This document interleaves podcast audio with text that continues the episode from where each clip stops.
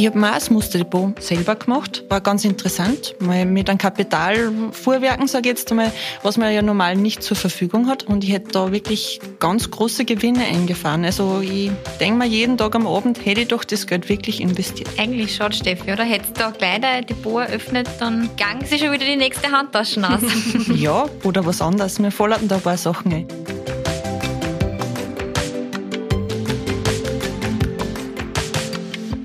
Willkommen zu einer neuen Folge des Girl Power Podcasts, dem regionalen Podcast, der die Finanzwelt zum Erlebnis macht. Wir hoffen, dass wir mit der ersten Folge euer Interesse wecken konnten und euch die Notwendigkeit der finanziellen Vorsorge gut näher bringen konnten. Aber heute legen wir so richtig los und erklären euch, welche Wertpapierarten es zu kennen gilt. Aber was ist denn das? Warum haben wir denn heute eine Torte und einen Blumenstrauß auf dem Tisch? Jemand von euch Geburtstag? Äh, nein. Ja, das kann ich ihr erklären, das habe ich halt mitgenommen. Ähm, Alles Gute zum Geburtstag, Steffi. nicht ganz, nicht ganz.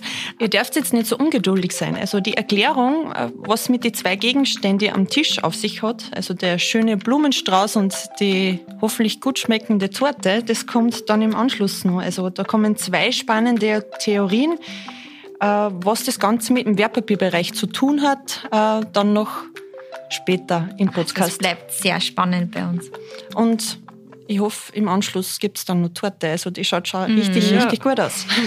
Aber zuerst machen wir uns einmal an die Arbeit. Aktien, Anleihen, ETFs und Investmentfonds. In meinem Bekanntenkreis höre ich da oft Hilfe.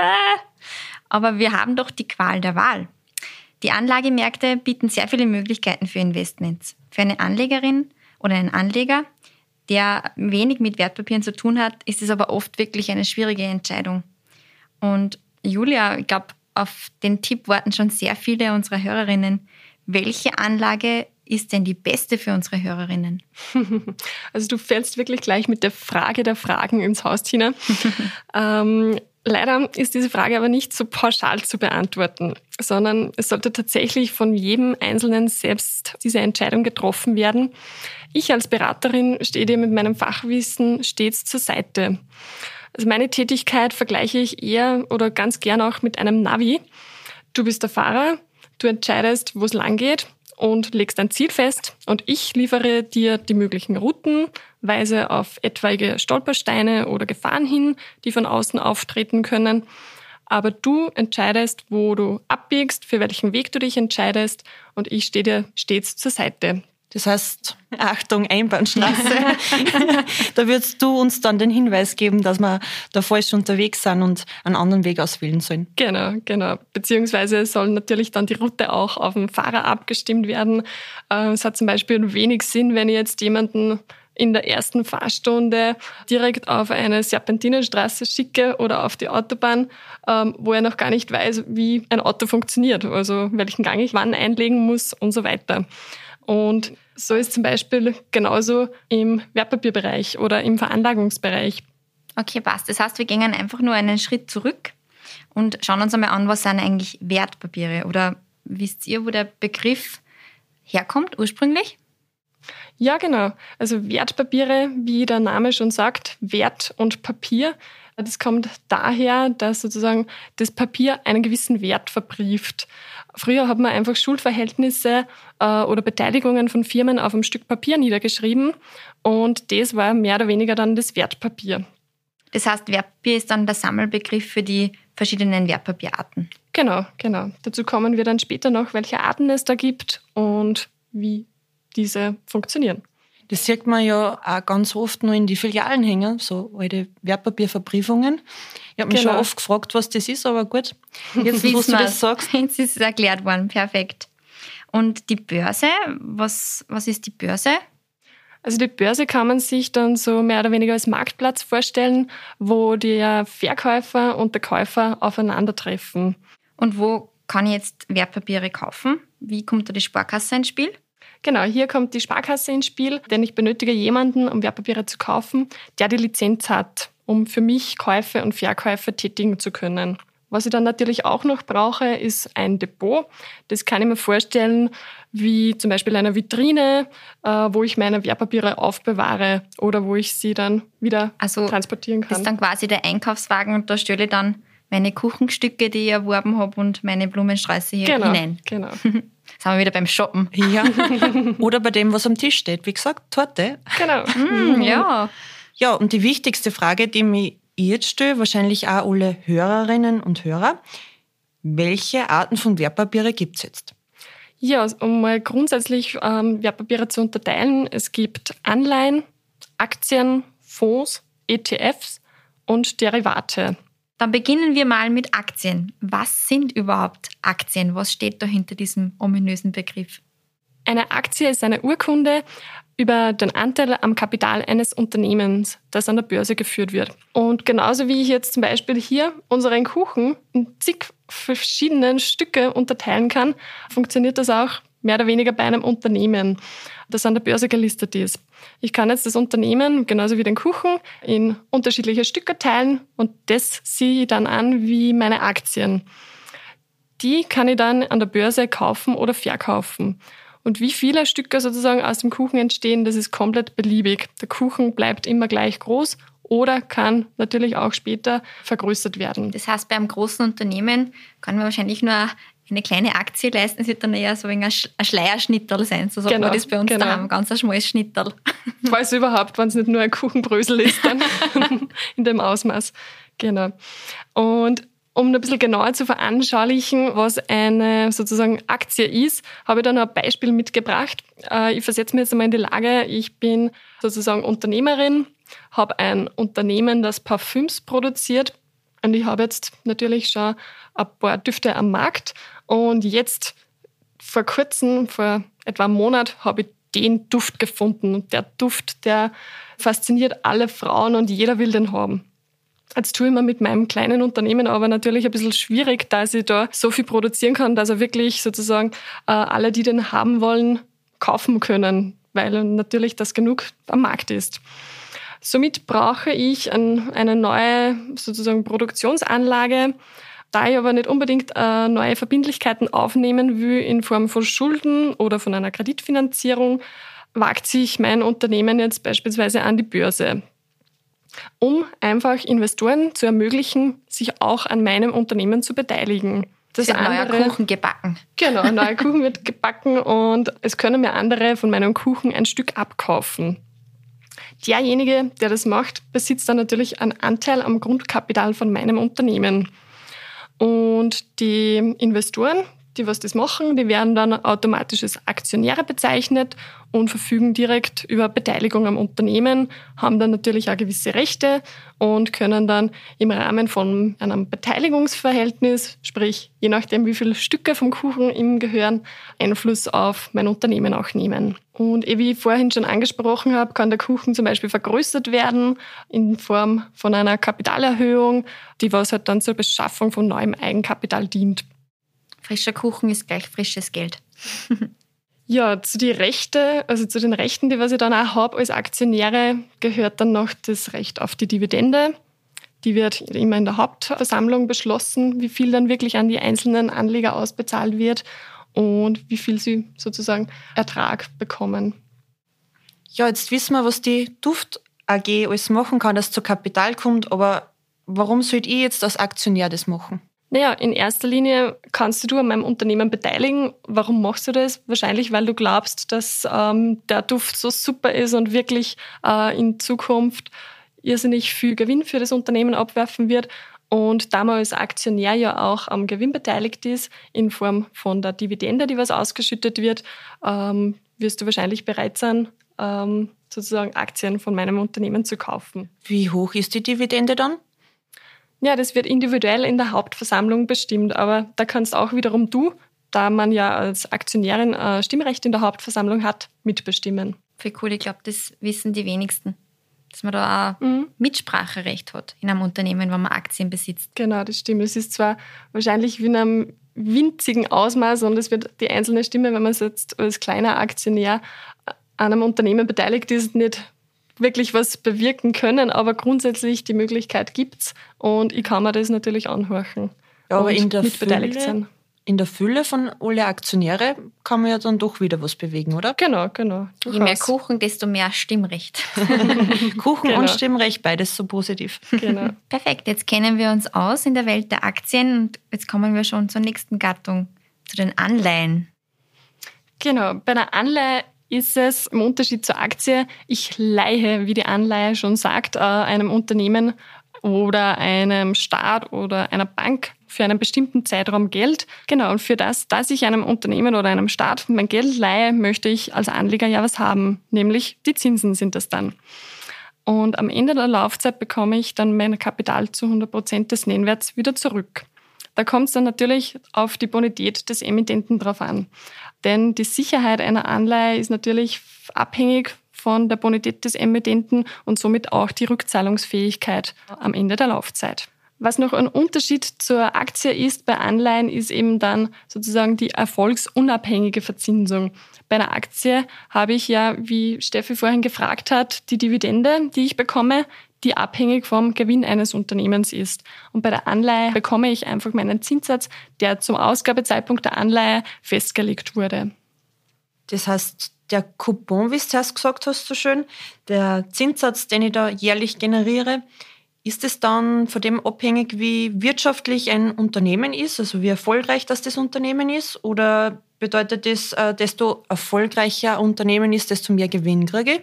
Ja, eigentlich nicht. Also genau das soll nochmal den Unterschied zu einer Aktiengesellschaft unterstreichen. Bei einer Anleihe sozusagen erhalte ich einfach nur einen bestimmten Zins für eine Laufzeit, aber jetzt der Zinssatz ist nicht abhängig von dem, was ein Unternehmen Gewinn erwirtschaftet. Weil der Zinssatz wird am Anfang festgelegt und das weiß ich ja bis am Ende vor der Laufzeit nicht, wie sich das Unternehmen entwickelt. Verstehe das richtig? Dann, äh, desto höher für mich das Risiko ist, weil ich nicht weiß, wie die Firma wirtschaftet, desto mehr Zinsen kriege ich? Genau, also es ist mehr in diese Richtung abhängig, denn ganz entscheidend ist ja die Bonität des Unternehmens, weil je schlechter diese ist oder je schlechter Unternehmen oder Staat dasteht, desto mehr Risiko fließt für mich da als Anleger mit rein. Und da natürlich ein Anleger erstmal bereit sein muss, dass es so einem Unternehmen oder einem Staat sein Geld leiht, muss dies einfach durch einen entsprechend höheren Zins belohnt werden. Stimmt, weil ich würde nicht jedem x-beliebigen Unternehmen oder Staat mein Geld leihen. Genau. Und wenn du eben ein gewisses Risiko eingehst, willst du sozusagen. Eine Abgeltung fürs Risiko. Genau. Na gut, alles klar. Dann kommen wir schon zur nächsten Kategorie, zu den Fonds. Und jetzt lüften wir das nächste Geheimnis, nämlich das Geheimnis rund um unseren schönen Blumenstrauß, der da bei uns am Tisch steht. Julia, was hat es denn damit auf sich? Kann ich mir da jetzt eine, eine Sonnenblume herausnehmen?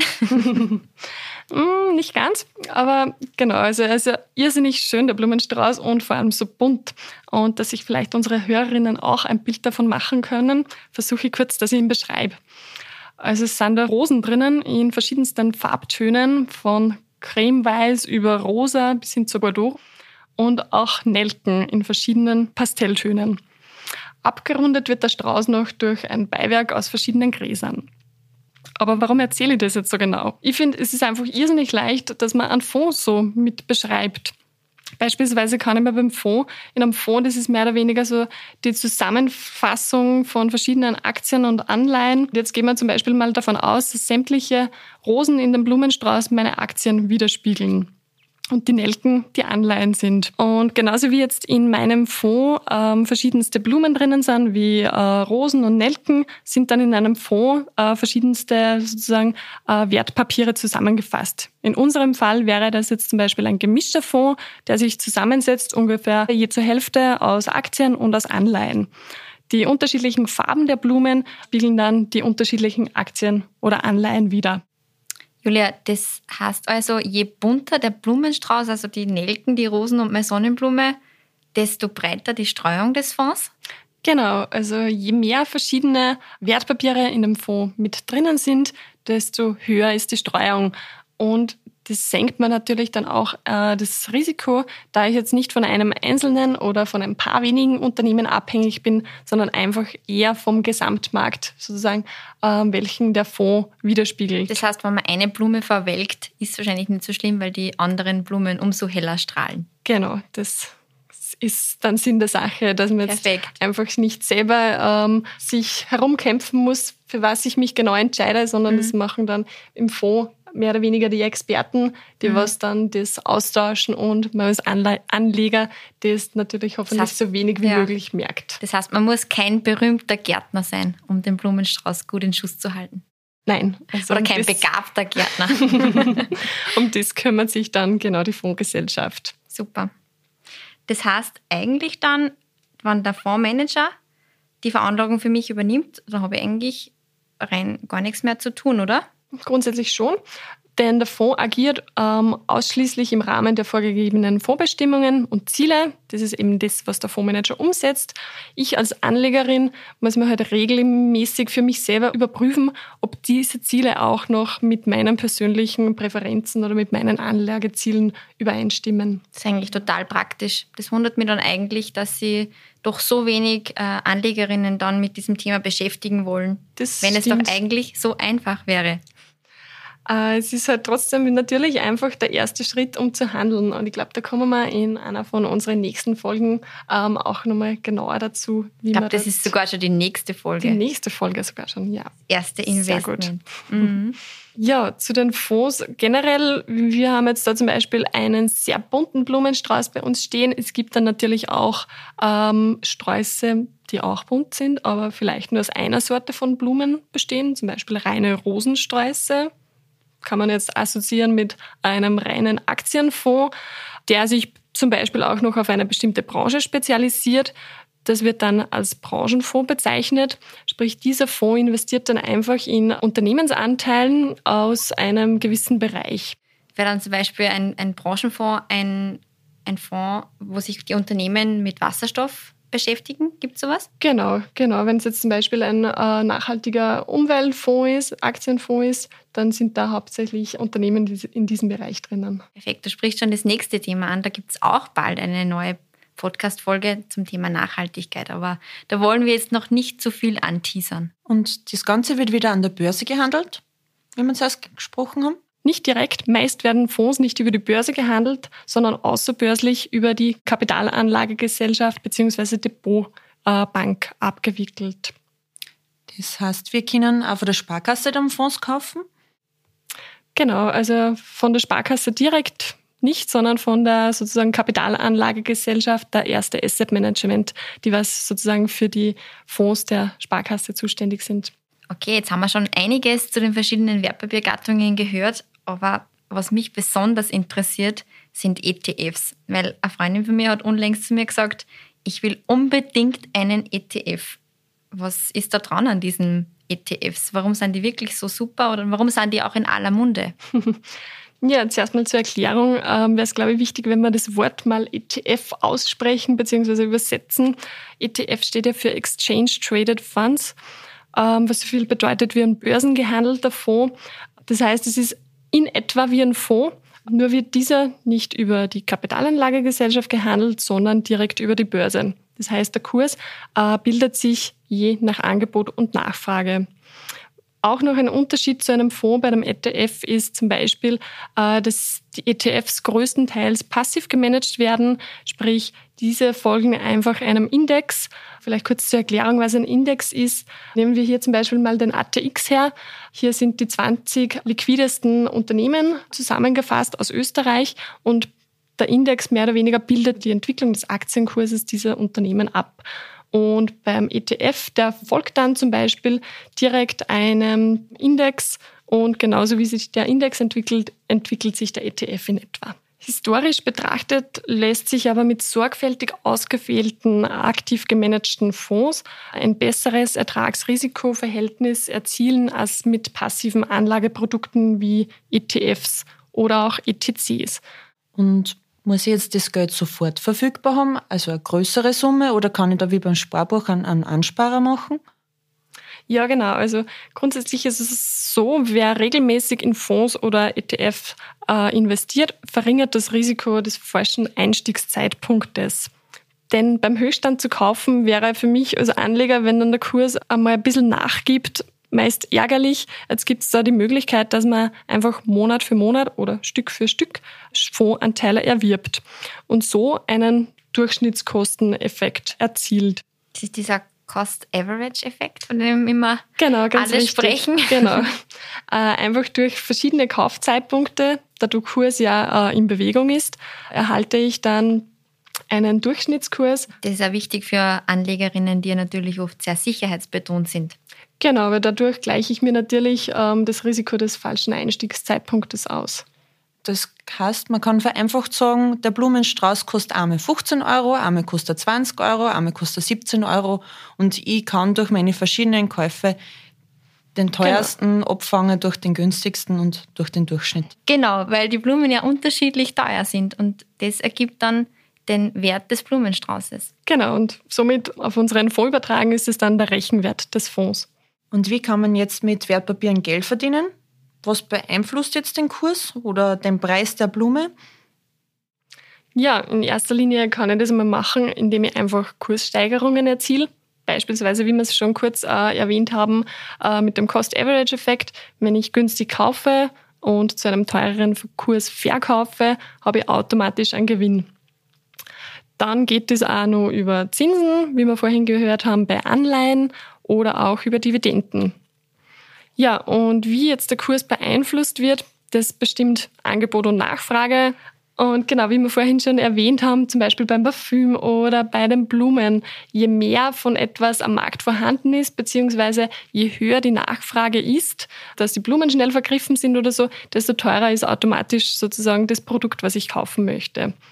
Und je mehr Angebot vorhanden ist und je geringer die Nachfrage ist, desto niedriger ist der Kurs. Das heißt, es ist einmal in erster Linie sehr stark abhängig, wie grundsätzlich das Angebot und die Nachfrage ist. Dann spielen auch noch die fundamentalen Faktoren eine Rolle. Das sind zum Beispiel die Unternehmenskennzahlen. wenn jetzt ein Unternehmen Top-Kennzahlen hat, dann ist das wahrscheinlich eher höher bewertet als ein Unternehmen, was ähm, laut den Kennzahlen als nicht so top bewertet wird. Dann spielt natürlich auch die Geldpolitik der Zentralbank eine wesentliche Rolle und auch die Psychologie. Die finale Frage ist jetzt, ähm, kann ich das jetzt sofort erproben oder muss ich da jetzt gleich ein Kapital einsetzen? Und ich glaube, da holen wir unseren Finanzexperten in Hannes dazu. Der ist schon langjähriger Kundenbetreuer in der Veranlagung und kann uns da sicher einen wertvollen Tipp dazu geben. Gut, unser Finanztipp heute wäre das George Muster Depot. Da geht es darum, dass man Wertpapiere virtuell traden kann und das Ganze ohne Kosten, ohne Risiko. Auch ohne eigenes Depot bei der Sparkasse kann man Wertpapiere kostenlos probeweise traden. Das Musterportfolio funktioniert fast genauso wie das echte Depot. Kaufen, verkaufen, alle in George verfügbaren Wertpapiere. Du kannst die Positionen wie bei den realen Märkten beobachten, bis der erstellte Kursalarm den richtigen Zeitpunkt zum Handeln verrät. In der Depotübersicht siehst du die aktuellen Kurs- und Wertentwicklungen. Da es sich bei den Wertpapieren nicht wirklich um einen Kauf handelt, sondern nur virtuell, entstehen für dich keinerlei Kosten und auch keine Risiken. Dann vielen lieben Dank, Hannes, für deinen Finanztipp. Da habe ich ganz eine lustige Geschichte dazu, wenn wir nur kurz eine Minute haben. Äh, ich habe mir auch das Musterdepot selber gemacht.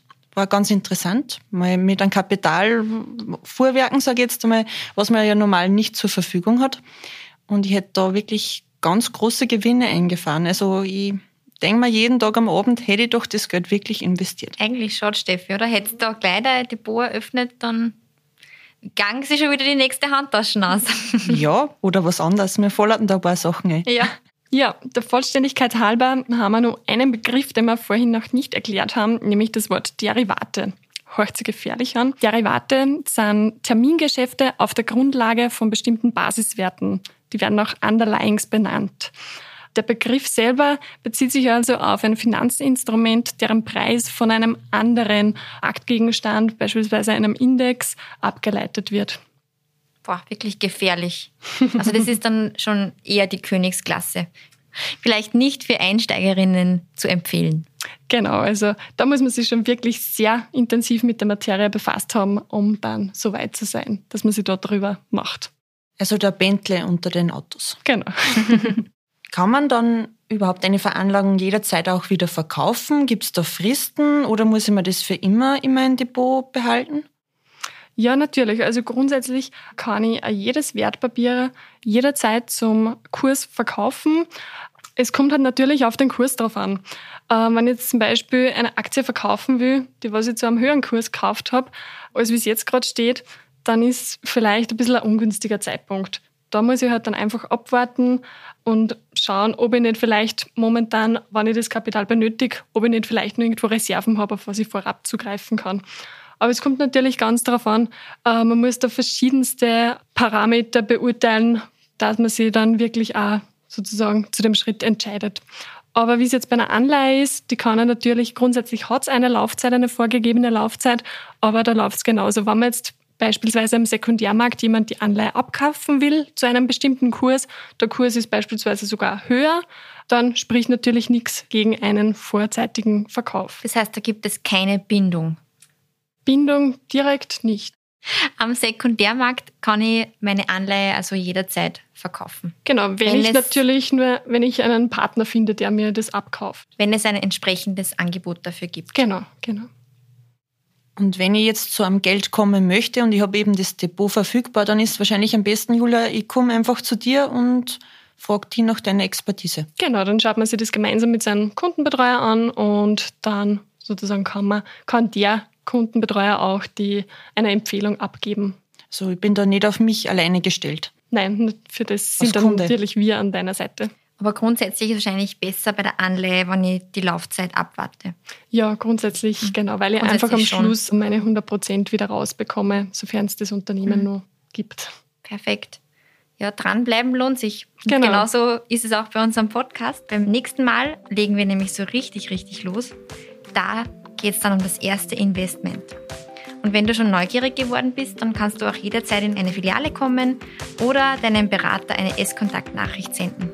Wie das funktioniert, das verraten wir in Folge 1. Also vielleicht hast du es eh schon gehört und sonst einfach rüber zu Folge 1 und nochmal anhören.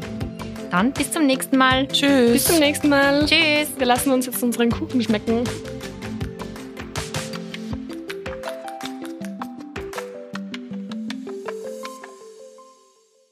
Dieser Podcast wurde produziert von WePoddit. Der Podcast stellt eine reine Wissensweitergabe und keine Anlage- oder Kaufberatung dar. Es handelt sich um keine Kaufempfehlung für Wertpapierprodukte oder andere banktypische Produkte. Moderatoren, Sprecher und Inhaber dieses Podcasts haften nicht für etwaige Verluste.